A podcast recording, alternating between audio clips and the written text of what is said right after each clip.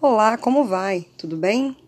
Hoje é o nosso 32 dia e o assunto é ambiente doméstico saudável. Nós já começamos a falar né, alguns dias sobre o meio ambiente que, em que nós vivemos. Será que isso tem alguma influência na minha saúde? Será que isso tem alguma influência na minha forma de servir a Deus? Bom, é, hoje o título é Ambiente Doméstico Saudável, né? E a primeira, uma das perguntas que a gente faz para nossa meditação é como identificar resíduos perigosos no lar. Existe uma longa lista de elementos utilizados no nosso cotidiano, né, na nossa casa, cujos componentes eles podem provocar riscos ao meio ambiente e à nossa saúde. E o seu, a sua periculosidade reside na, muitas vezes na manipulação inadequada, armazenamento e acúmulo, quando se encontram em desuso. Entre esses produtos se destacam pilhas, pinturas, lustramóveis, medicamentos e até a coleira contra pulgas né, do nosso cãozinho de estimação. Acadêmicos da Escola de Engenharia é, em Construção na Universidade Católica de Valparaíso, lá no Chile, realizaram um estudo para identificar esses resíduos e projetar um plano de educação sobre o tema.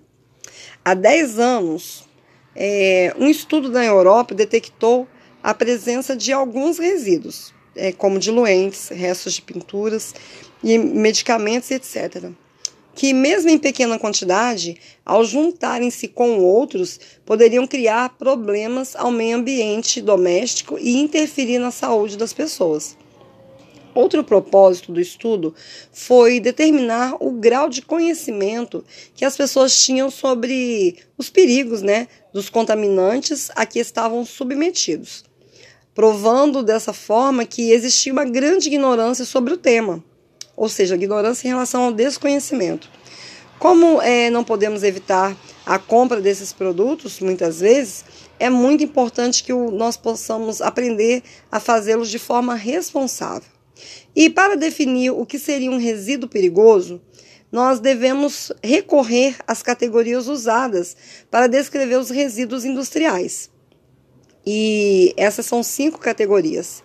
Primeiro, inflamabilidade, depois corrosividade, reatividade, toxicidade, desculpa, toxicidade e explosividade. São nomes que nós não estamos habituados, né, a ouvir nem a falar.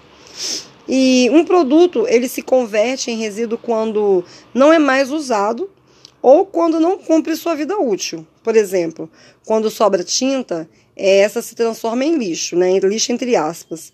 Neste caso, o perigo está nos pigmentos e agentes inflamáveis que contêm e que facilmente podem desencadear incêndios.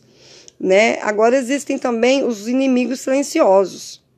Muitos passam inadvertidos pelo uso cotidiano desses inimigos, tais como elementos de limpeza, asseio pessoal, pinturas, pilhas, ceras, baterias de automóveis, desinfetantes e outros, as baterias dos celulares né, que vão estragando e as pessoas vão mantendo aquilo ali, muitas vezes dentro de caixas, dentro do próprio quarto, e não se importam em se livrar de uma forma adequada daquele tipo de lixo. E geralmente os usuários não se preocupam em identificar seus componentes. Além disso, existem alguns que não têm instruções de armazenamento, conservação e manuseio. A essas se agrega um número importante de pessoas que não levam em conta as preocupações necessárias para utilizar e descartar os resíduos, né? O que nós citamos aqui. Precisamos de uma educação e reciclagem. A gente precisa aprender como reciclar. E considera-se fundamental implementar um plano de educação ambiental para instruir a população sobre os produtos ou resíduos perigosos e como devem ser manuseados e eliminados da casa. E então se propõe um programa gradual de coleta de resíduos, de maneira a reduzir esses resíduos nas casas. Um plano em três etapas. A primeira etapa contempla uma estação de transferência no subúrbio das cidades que permita receber e armazenar detritos perigosos, com uma área destinada à reciclagem dos resíduos de tinta e combustível. Na segunda etapa, figuram supermercados e centros comerciais como pontos de coleta para a reciclagem. E a terceira etapa, ela inclui um veículo especial para recolher os resíduos, o que deve ser desenvolvido concominante com uma campanha de divulgação para obter a participação da comunidade. Então a gente vê muitas vezes diversas campanhas aí na mídia falando sobre tantas coisas e nós vemos muito pouco essas campanhas falando a respeito de desses, da reciclagem desses lixos que são muito perigosos, né? E para evitar também enfermidades transmissíveis, é comum em cidades terem grandes estações de tratamento de água, que deverá ser servida à população. E tal medida realmente eliminou muitas doenças, que antigamente né, eram preocupantes, mas trouxe um outro problema consigo: os contaminantes derivados do cloro, que se aplica no processo de potabilização da água. Alguns efeitos é, sobre a saúde são distúrbios nas funções do fígado e dos rins, defeitos de nascimento e câncer, afirma é, uma pessoa chamada David Dake, num escrito chamado Princípios de Saúde Ambiental, lá na Universidade de Loma Linda, nos Estados Unidos. Essa pesquisa foi, esse livro foi é, escrito em 2001, né? E segundo este pesquisador, 97% da água disponível em nosso planeta está nos mares e 2% nas calotas polares. Disponível nos lagos, rios e subsolo somente 1%. É muito pouco, né? E esses dados, eles são de grande relevância para que cuidemos muito bem da água em nosso lar evitando desperdícios, né? Eu fico olhando aí, muitas vezes a gente, quando tem água em abundância, uma água tratada, a gente não observa muito bem uso. Às vezes deixamos torneira aberta por várias horas, lavamos com mangueira aberta também toda a nossa casa e nosso carro e deixamos essa água ser totalmente desperdiçada, né? E aí quando há uma necessidade, como foi algum tempo atrás, onde houve uma, uma escassez de chuva e essa chuva provocou, né, um condicionamento dessa água para a população. E aí tinha algumas horas que eram ligadas as águas, teve um racionamento né, de água. E como era horrível você ter que ficar algum tempo sem água nas torneiras, você tinha necessidade de um banho, tinha necessidade de fazer um alimento, limpar uma casa, e você não tinha, porque aquele, aquela sua água ela estava sendo racionada. E quando nós temos liberdade né, da água, muitas vezes nós a desperdiçamos. Nós devemos rever dentro do nosso lar. É, políticas de reciclagem, né? ensinar os nossos filhos, os nossos netos, como descartar o lixo de forma correta. Nós sabemos que eles aprendem na escola, mas quando esse ensino ele é colocado dentro da casa, é uma coisa muito melhor e principalmente se ele vê você fazer, né? Porque nós ensinamos mais pelas nossas ações do que por nossas palavras, não é assim?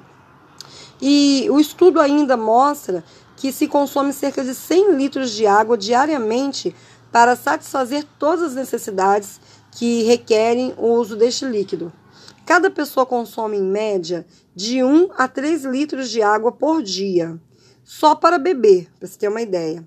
Nos países mais pobres, um milhão e meio de pessoas carecem de água limpa e potável. Falando nisso, vou beber um pouquinho de água agora. E os depósitos, né, os lençóis subterrâneos de água, é, experimentam uma contaminação sem precedentes da história da humanidade.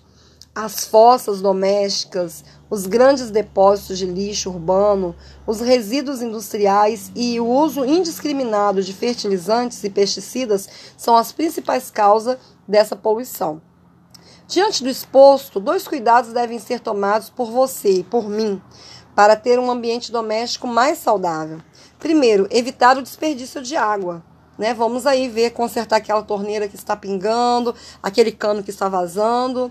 Vamos procurar abrir água na hora de escovar o dente e fechar a torneira enquanto escovamos os dentes e várias outras coisas que a gente sabe.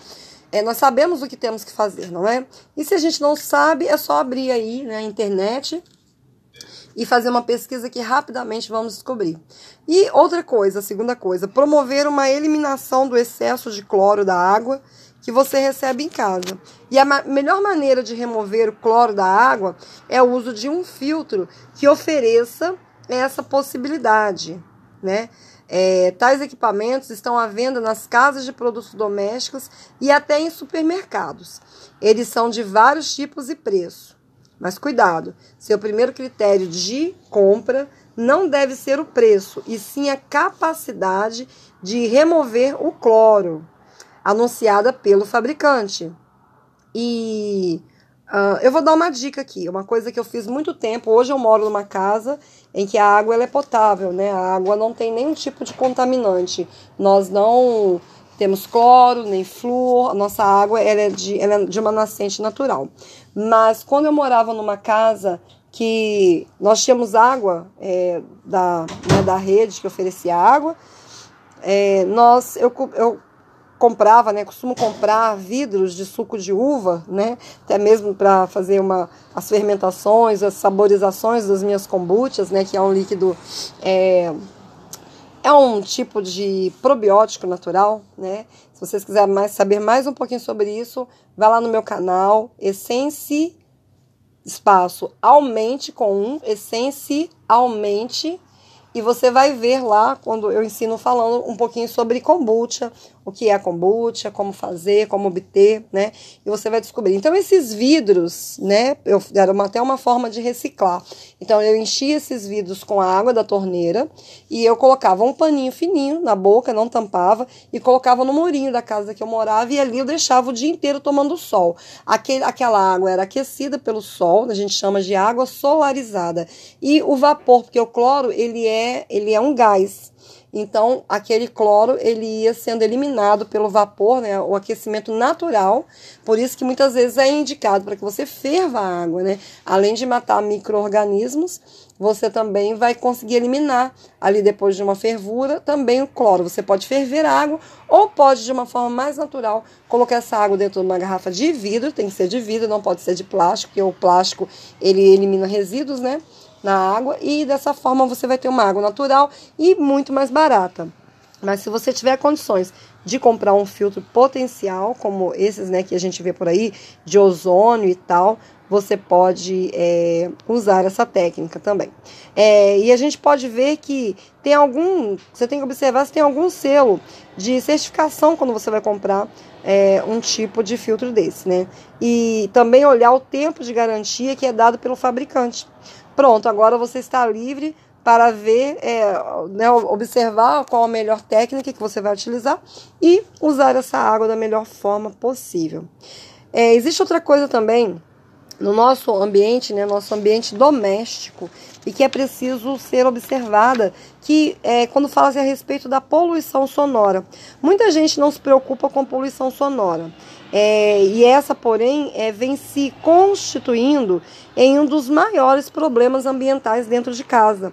Com a modernização da vida, os aparelhos eletrônicos estão cada vez mais presentes e em maior número no lar. Cada um emite né, um ruído e tem um, um LED, né, que é aquela luzinha que fica aceso ali o tempo todo. E a saúde do ser humano ela também depende do que ouve. Os sons suportáveis são medidos em decibéis.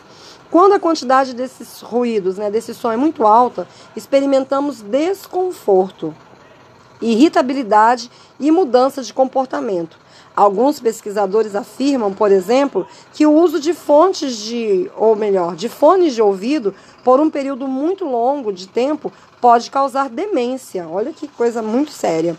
E há muito ruído em casa, né? Aparelhos como televisão, ventiladores, rádios e ar-condicionado estão aumentando os sons do seu ambiente ou no seu ambiente? E como é, chega até você a poluição sonora que vem da rua? Se é que você mora em um lugar bem movimentado.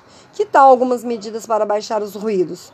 Converse com as pessoas em casa a fim de que vocês possam desenvolver, né, estudarem um plano juntos aí para as providências a serem tomadas. Aonde eu moro, eu moro perto de uma BR, apesar de ser é, mais interior, mais roça, mas eu moro perto da BR-262 e são carros passando o tempo todo. Com o passar dos dias do tempo, você acaba se habituando, né, com aquele barulho, mas é algo também ruim. Quando eu comecei, a, quando eu vim morar nessa casa, isso me incomodava muito e me atrapalhava até dormir. Hoje eu já acabei me, me habituando, me acostumando, mas isso não quer dizer que esse esse barulho não me faça mal, né? Não, por isso que às vezes eu estou gravando algum podcast, algum podcast e você ouve barulhos de caminhão, de carro, de buzina passando, né? É porque eu moro bem pertinho. Mas nós precisamos tomar algumas providências, né? Para é, evitarmos da melhor maneira possível esse tipo de barulho. Existe também a poluição visual, né? E da próxima vez que você for ao campo, repare nas cores da natureza. Veja, por exemplo, o horizonte, Lá poderá ver o verde em seus diversos matizes, o claro e lindo azul do céu, os contrastes de branco e cinza das nuvens, bem como alguns toques suaves de outras cores em forma de flores. Veja que nada lhe agride os sentidos, pelo contrário, a natureza combina as cores de modo repousante, relaxante. Agora pense no colorido das grandes cidades. Que diferença, não é? Não há combinação de cores. Os luminosos neon irritam a vista com sua constante troca de cores. E as cores artificiais, elas são um tanto agressivas. E em casa, como está o visual? Que tal tomar algumas providências simples para mudar isso e tornar a casa mais agradável, também visualmente, né? Então, é, você pode tomar algumas iniciativas, até mesmo na pintura da sua casa, tudo coopera para que a gente possa ter uma boa saúde visual, né? Televisão demais, telefone, celular o tempo todo ali assistindo, vendo as coisas, né? É bom a gente dar uma pausa disso tudo ou programar um tempo mínimo de exposição. E qual deve ser a minha reação diante desse tema que nós estudamos hoje? Né? É, observe a sua reação a essas questões ambientais na sua casa. É, cuide em dividir as providências em curto, médio e longo prazo. O que, que você pode fazer a curto prazo? Eu posso mudar as cores, eu posso desligar os sons, eu posso né, tentar dormir mais cedo, todas essas coisas que ajudam. Mas a longo prazo, ah, eu quero me mudar para uma cidade menor, eu quero comprar uma chácara, um sítio, quero cuidar da terra. Veja o que você pode fazer estudando bem esse tema, né? Coloque a sua reação em um lugar que você possa ler e avaliar constantemente, né? E lembre-se, o discernimento para tornar o seu ambiente doméstico saudável virá a partir de um relacionamento diário com Cristo. Então vá à presença de Deus no momento em que você se levantar, tá ok? Essa é a nossa dica de hoje. Espero que você aproveite bastante esse tema.